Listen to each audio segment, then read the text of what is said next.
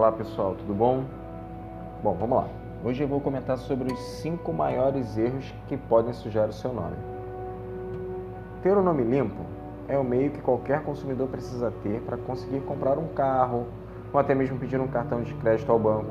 Ou seja, estar inadimplente fecha muitas portas.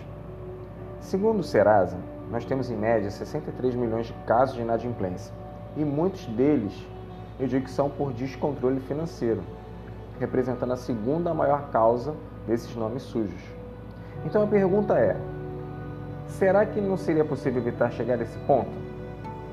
Gastar demais é apenas um dos erros que levam alguém para cadastro de maus pagadores.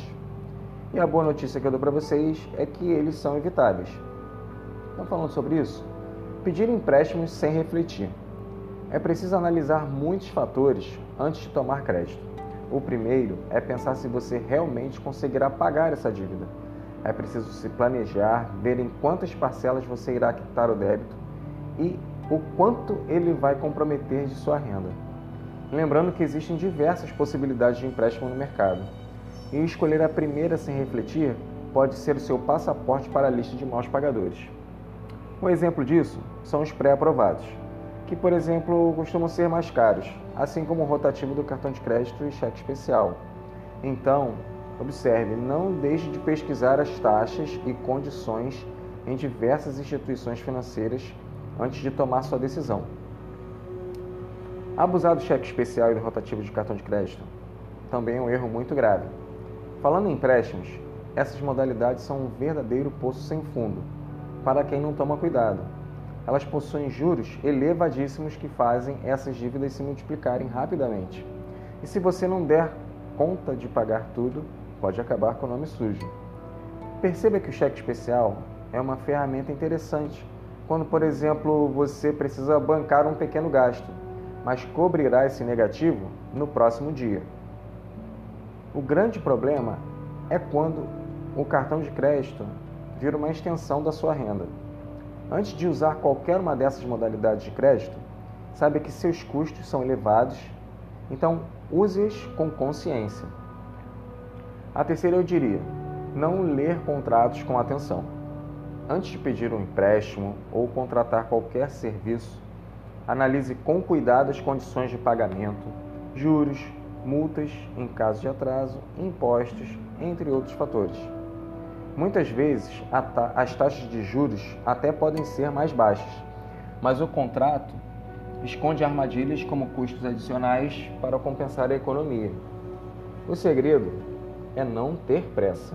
Leia tranquilamente e, se tiver dúvidas, não tenha vergonha de pedir esclarecimentos. Acumular dívidas. Hora ou outra, você pode não conseguir honrar alguma dessas dívidas e acabar com o nome sujo. Então é preciso se planejar e não comprometer mais do que 30% da renda líquida para essa tarefa.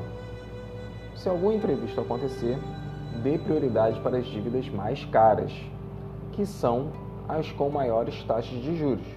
Por exemplo, cartão de crédito e cheque especial.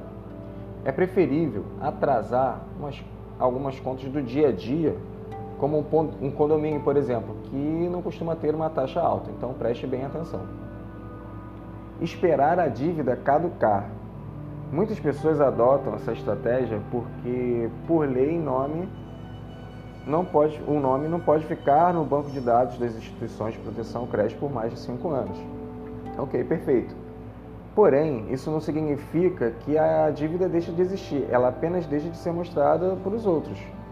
Você continuará endividado, ou seja, dívida alguma irá caducar, credor algum deixará o assunto para lá e você ainda precisará pagar o que deve.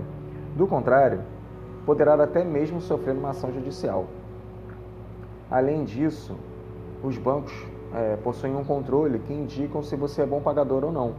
Eles conseguem consultar esse score e mesmo que você não esteja mais com o nome sujo, ainda constará o registro de que você não é um bom pagador. Então, essa, essas são as dicas do dia e não caiam em armadilhas. Um abraço.